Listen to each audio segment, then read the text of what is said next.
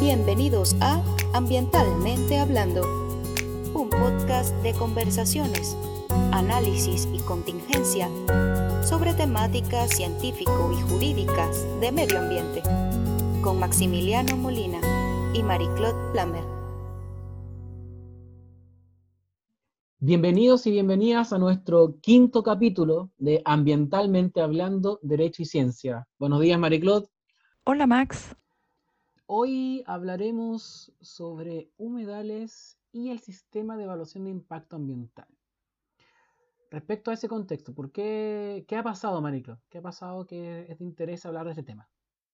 Eh, bueno, es un muy buen tema, Max. Lo que, mm, lo que tenemos que... Mm, es un buen tema porque eh, primero ha sido... Mm, eh, tenemos una ley bastante reciente sobre protección de humedales urbanos tenemos fallos de la Corte Suprema mm, recientes también desde el año pasado, muy interesantes que, que, tocan y, implican eh, estos espacios de protección.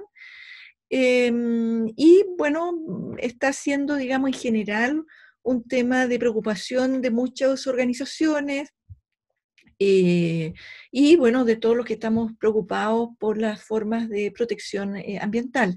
Pero yo creo que antes eh, de partir a ya analizarlo bien, eh, sería bueno, Max, que eh, nos cuentes qué son los humedales y cuál es su, importancia. Claro. la definición más utilizada de humedales es la que estableció la Comisión Ramsar. Y aquí la voy a leer. dice que los humedales son las extensiones de marismas, pantanos, turberas, o superficies cubiertas de agua, sean estas de régimen natural o artificial. También si son de régimen permanente o temporal, estancadas o corrientes, dulces, salobres o saladas, incluidas las extensiones de agua marina cuya profundidad en marea baja no exceda los 6 metros. Entonces, como se lee de la definición, es bastante amplia. Finalmente, casi cualquier cuerpo de agua podría ser considerado un humedal. Humedales típicos en Chile. Por ejemplo, los salares. Los salares son considerados humedales. Los ríos también, lagos también, estuarios también. Entonces, eh, es una definición que, eh, que admite muchos ecosistemas, tanto en alto, la forma, disculpa, tanto en la alta cordillera como la costa. En toda su extensión hay distintas expresiones de los humedales. Las turberas en el sur también, por ejemplo. ¿Y, por qué son tan importantes? Y es porque estos, estos humedales prestan servicios ecosistémicos muy relevantes finalmente para, para el bienestar humano, si uno lo quiere ver desde la lógica antropocentrista. Que, por ejemplo, aseguran suministro de alimentos, aseguran eh, la purificación de aguas, controlan la erosión de los suelos, controlan las inundaciones, eh, o el riesgo de inundación, mejor dicho, y, también prestan un servicio de generar el hábitat para la biodiversidad y el aprovisionamiento de recursos, ¿ya? con todo lo que eso implica, la dinámica de la polinización, las aves, la interacción con todo lo que es la, fauna silvestre. Entonces, realmente los humedales cumplen un rol muy importante. ¿ya? Entonces ahí uno tiene que preguntarse el cómo compatibilizar el desarrollo económico y social con el ambiental cuando hay humedales involucrados. Entonces, ahí entra una pregunta, ahora, en base a la institucionalidad que existe en nuestro país, ¿cómo se aborda la protección de humedales en el CIA? Sí, eh, parece entonces que estamos en general todos de acuerdo que los humedales tienen una importancia eh, bastante sustantiva en los equilibrios ecosistémicos. Ahora, la pregunta, como tú bien decías, es cómo lo reconoce eh, y cómo lo protege un instrumento preventivo como el sistema de evaluación de impacto ambiental. Y ahí podemos ir a la ley 19.300, evidentemente, y hacer un punto respecto, eh, un punto y una pregunta. si la reforma cambió o mejoró la manera de cómo proteger estos espacios que lo llamamos humedales. La ley 1300 original del año 94 establece eh, o establecía la letra P eh, del artículo 10. Y allí eh, los humedales entraban bajo esta categoría de cualquier otra área colocada bajo protección oficial, en la medida que no esté declarada en una categoría como santuario, parque, etc. Em, y como sabemos, este concepto de mm, área colocada bajo protección oficial lo interpreta el CEA a través de instructivos, que lo, lo han ido actualizando, em, ha entendido los humedales eh, que están en esta categoría, aquellos que son humedales Ramsar.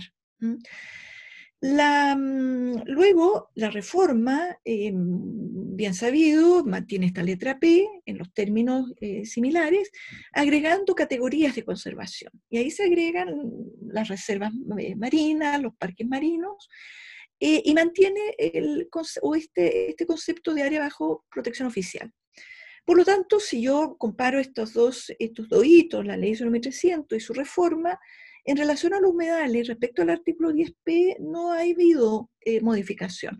Eh, y la interpretación del CEA a través de sus instructivos tampoco. Es decir, para el CEA, área bajo protección oficial en el marco de un humedal, tendría que estar declarado o entenderse un declarado eh, Ramsar. Ahora, en, ese mismo punto o en esa misma relación, em, luego, en el marco del estudio de impacto ambiental, la reforma sí eh, incorpora un, cambio porque agrega el concepto para efectos de la letra D, em, los sitios prioritarios para la conservación y habla de humedales protegidos y glaciares. Ahora, entonces, el concepto de humedales protegidos, de acuerdo a cómo ha ido eh, interpretando el SEA en sus instructivos, sigue siendo estos humedales Ramsar, ¿ah? en ese contexto de protección. El humedal puede estar protegido en otras figuras de categoría, puede ser un santuario, pero estamos hablando cuando nada dice, se debe entender Ramsar. Entonces, la pregunta que surge es, solo los humedales protegidos son, em, están eh, considerados en el marco del sistema de evaluación de impacto ambiental eh, y se requiere que estén protegidos en alguna categoría para considerarlo en el marco del sistema de impacto ambiental. Te paso a ti la pregunta y a ver si eh, podemos buscar una respuesta. Bueno, compleja pregunta, pero antes de responder me gustaría como contextualizar un dato, ¿ya? aquí, porque mm, si entendiéramos que solamente los humedales protegidos se entienden como los Ramsar, eso implicaría que solo 13 humedales, son datos actualizados del Ministerio del Medio Ambiente, estarían protegidos en Chile. Solo 13, entendiendo que en Chile, según el inventario de humedales, hay más de 40.000 humedales. Claro, uno puede hacer una prevención técnica ahí, que en realidad el inventario reconoce los distintos parches, por decirlo de una forma, y un humedal cuando se reconoce puede incluir varios de estos parches, pero aún así es una ínfima parte la que estaría protegida. Entonces, al parecer, según la lógica estricta de lo que dice el reglamento, eh, los humedales eh, debieran tener una figura de protección.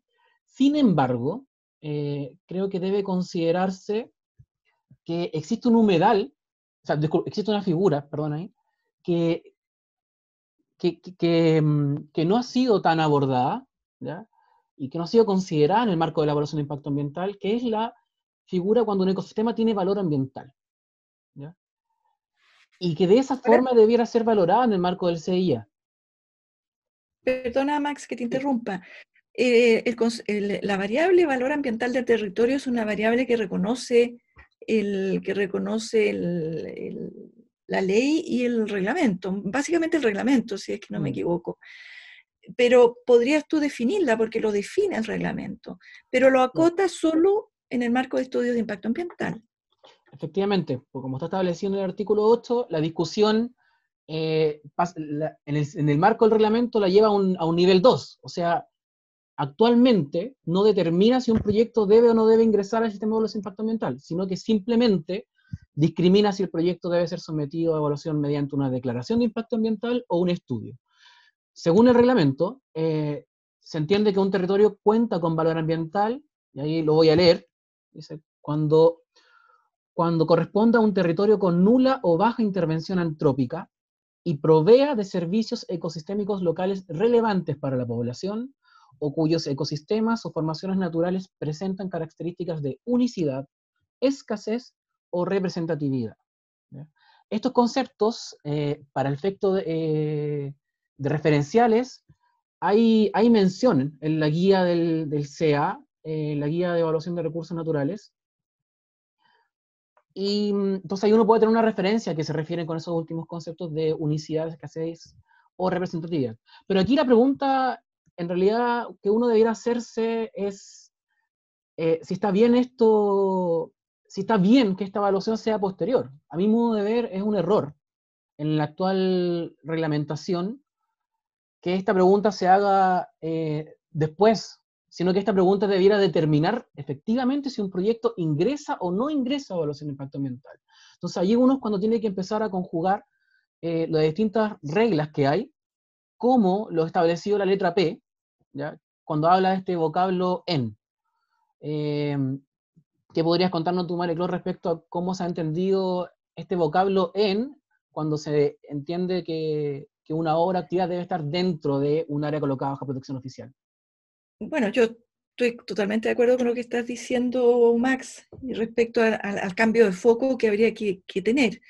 Pero, pero bueno, efectivamente la letra P, eh, yo diría históricamente, porque ha sido una constante, digamos, a nivel institucionalidad, tanto de la CONAMA, antigua CONAMA, como del actual Servicio de Evaluación Ambiental, de interpretar esta referencia del en, es decir, de la ejecución de obras, programas o actividades en, como un equivalente al, sobre, al, ejecutar sobre eh, el, suelo, el terreno de estos espacios protegidos.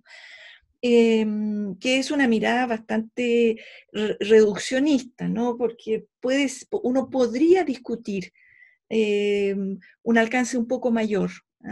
Eh, y no, no limitarlo cuando el objeto de protección son tan importantes como eh, parques, reserva o, lo que señala eh, la, letra P. Ahora, y sobre esto, la Corte Suprema es interesante que vayamos, vayamos combinando un poco y dando datos de lo que ha ido resolviendo la Corte Suprema. En, en, un, en un fallo relativamente reciente, del 2019, en el caso de un proyecto inmobiliario Reconza, en, eh, cerca de las dunas de Concón, establece la Corte Suprema que em, eh, hace énfasis más bien en la susceptibilidad de afectación. ¿ah?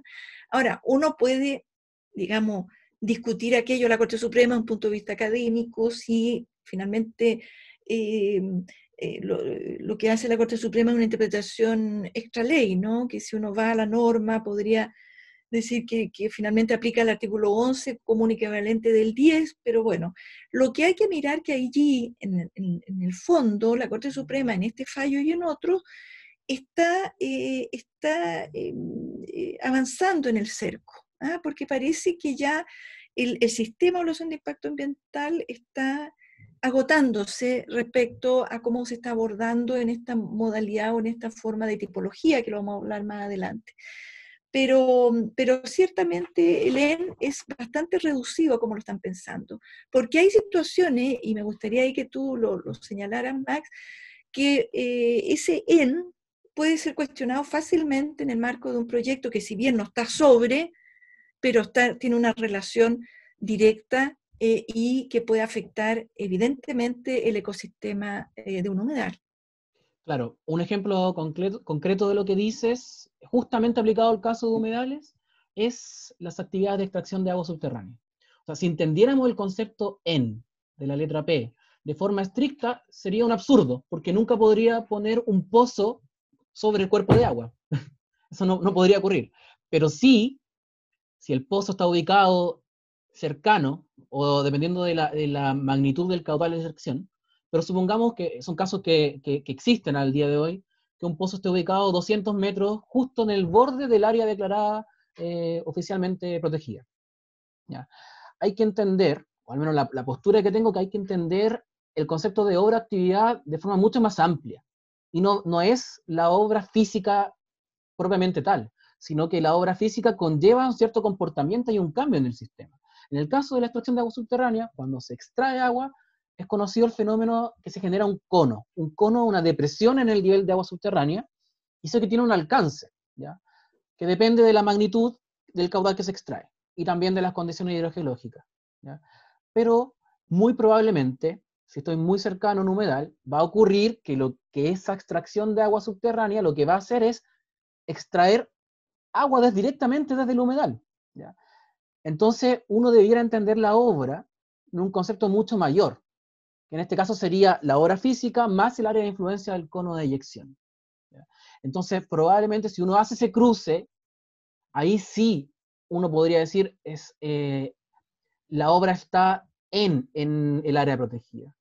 Entonces, es un ejemplo bastante concreto eh, que hay casos en discusión actualmente respecto a ese tema y mm, que debiera justamente ampliarse eh, esta visión del, vocablo en, y que como tú dices, la Corte Suprema sí lo ha entendido. Sí, lo, ha entendido así en, fallos bastante, digamos, eh, cercanos, digamos, asociados a humedales, el año 2019. Hay uno también que eh, no, estando no siendo protegido Ramsar, no siendo Ramsar declarado, sino incluso en un proceso de declaración, eh, le reconoce la, el valor en un fallo de la Corte Suprema y obliga el ingreso al sistema de evaluación de impacto ambiental. Es el fallo asociado al humedal Parracín en Con en San Felipe. Es decir, la Corte Suprema ha, presionado esa valla, ¿no? Ha presionado esa valla eh, y ha ido interpretando más bien en una mirada más finalista, más de ecosistema, más que de, eh, de la formalidad si está en o está al lado o a 70 metros o es eh, colindante a una declaratoria o a un humedal. Y pareciera que esa es la mirada, ¿no? Mm. Porque efectivamente el objetivo de protección es ese. ¿ah? Eh, lo otro es, eh, claro, es, buscar una, una, forma, una tricuñela que finalmente no logra, no logra el objetivo buscado por el propio sistema de de impacto ambiental, que es prevenir es prevenir eh, un daño eh, y evaluar un proyecto con todas las garantías, digamos, de protección que correspondan. Pero sería bueno que, esta, mm, que, que, mm, vayamos y miremos qué es lo que pasó con la ley de humedales, de protección de humedales urbanos. ¿Cómo cambia este giro, eh, Max? Sí, justamente te iba a comentar eso. Esta ley viene justamente a introducir eh, y como tú muy bien lo decías en una columna que ha sido bastante comentada el día de hoy, el mostrador, eh, incorporó una nueva tipología de ingreso al, al, CIA, y es la tipología S. ¿ya? Mm. La voy a leer y después la vamos a comentar. La tipología S dice que eh, deben ingresar al CIA la ejecución de obras o actividades que puedan significar una alteración física o química a los componentes bióticos, a sus interacciones o a los flujos ecosistémicos de humedales que se encuentren total o parcialmente dentro del límite urbano y que impliquen su relleno, drenaje, secado, extracción de caudales o de áridos, la alteración de la barra terminal, de la vegetación azonal hídrica y ripariana, la extracción de cubierta vegetal de turberas o el deterioro, menoscabo, transformación o invasión de la flora y la fauna contenida dentro del humedal, indistintamente de su superficie, esta letra, bueno, uno de las... Eh, eh, es bien... Eh, a mí me gusta mucho porque justamente apunta en esa visión. En la visión lo que importante es, es el objeto de protección y el impacto. Se identifican claramente tres, tres, elementos para configurar esta letra. Uno es la ubicación, ¿cierto? El otro, el impacto y el tipo de impacto. ¿Cierto? El condición dentro, total o parcialmente de un límite urbano, los impactos que se detallan en la letra y su tipo también que se detalla. ¿Qué nos podrías contar de esto, Mariclot? Bueno, yo creo que lo más evidente es que esta letra eh, hace un quiebre a la, a, la, regla general del artículo 10 y de, todo, la construcción del sistema de evaluación de impacto ambiental, que eh, no establece la obligación por tipo, por tipología de proyecto, sino más bien, como tú muy bien dices, por impacto ambiental en los términos que establece esa letra. ¿Ah? Teníamos algunos activos eh, muy débiles en la misma ley 19.300, eh, respecto a impacto, que uno podría ser el artículo 10 letra P, pero muy débil, muy, muy ambiguo también, o el artículo 2 eh, letra G del eh, punto 3 del reglamento del sistema de evaluación de impacto cuando hablamos de modificación de la, por extensión de los impactos ambientales de un proyecto. Entonces esta letra viene a quebrar eso ¿ah? y, pasa a ser muy interesante, porque Em, lo que pareciera que lo que ahora hay que discutir, o lo único que va a quedar por discutir, es si ese proyecto va a tener que ingresar por día o por ella, porque dada los presupuestos de la letra, va a tener que eh, obligatoriamente ingresar. Ahora, solo para ponerlo como punto del debate, porque también da para, para discusión, es que esta letra utiliza el término humedales, ubicados total o parcialmente dentro del área urbana, en el área urbana, ¿no? Y la letra P del artículo 10, que también modifica la ley de protección de humedales eh, urbanos, eh, incorpora la palabra humedales urbanos. Y los humedales urbanos, de acuerdo a esta ley, eh, son declarados, tienen un procedimiento declaratorio. Podríamos incluso adelantarnos de un poquito algo eh, ¿cómo se llama? Eh, con ímpetu, quizás decir que estos humedales de la letra S eh, podría incluso entenderse los humedales no declarados ¿ah? em, y, hacerlo un poquito más extensivo, porque cuando quiso distinguirlo el legislador lo dijo expresamente en la letra P, que tiene sentido porque ahí está hablando de justamente los espacios protegidos oficialmente. Eh, bueno, pero da un espacio para, para, discutirlo, pero sigue siendo interesante y una letra que eh, yo creo que llama a la reflexión, ¿no? Claro, yo, yo, soy más categórico que tú. Yo me atrevo a decir que efectivamente en este caso no se requiere declaración de humedal urbano para aplicar. Hay que también, solamente como dato curioso, el reglamento debiera salir dentro de pocos días, según el plazo que se dio en la ley. Sí. Eh, y además que claro, hay que entender que esta letra S sí igual tiene una limitante que es el área urbana, ¿ya? Entonces la letra P no aplica a área urbana, y justamente por eso quizás requiere la declaración. O sea, abordan espacios geográficos distintos o, de regulación distinta, ¿ya? Eh, también me gustaría añadir un, detalle acá, que estaba leyendo la letra nuevamente. Hay una frase que me gustaría identificar que se da mucho en la discusión de la significancia, ¿ya? Y aquí la letra S dice expresamente, indistintamente de su superficie, de la que va a ser afectada. Y esto también es bien consistente con lo que ha dicho la Corte Suprema cuando justamente se pondera la significancia, que es una discusión que se, que se tiene en, varios, en varias etapas, tanto del procedimiento de evaluación ambiental como después también en, el ámbito de fiscalización y sanción. Y de daño ambiental. Y de, y de daño ambiental también. muy, fuerte, claro. Donde los elementos cuantitativos no son, no son fundamentales para definir daño ambiental, o la significancia. ¿ah? Más bien cualitativos, que debieran ser los, que, eh, los más sustantivos. Entonces, bueno, yo eh, creo, Max, que, que, este es un tema eh, muy interesante, vamos a tener probablemente más espacio de discusión. La letra S viene a generar un punto de quiebre importante.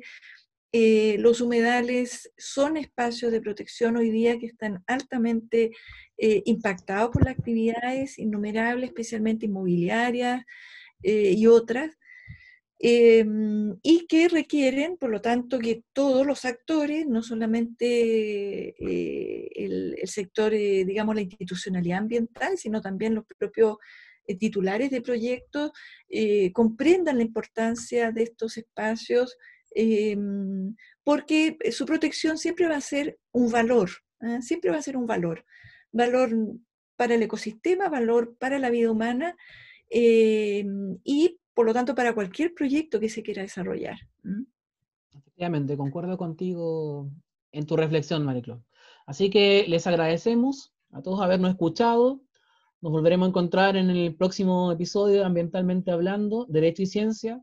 Por favor, síganos en Spotify. Eh, esta semana vamos a poner eh, activa eh, nuestra, nuestro perfil de Instagram, ¿ya? Y si tienen sugerencias o comentarios, bueno, la gente que nos conoce nos puede escribir directamente o al correo electrónico ambientalmentehablando.gmail.com. Nos vemos hasta la próxima oportunidad. Hasta pronto. Nos vemos, Max. Chao a todos y todas.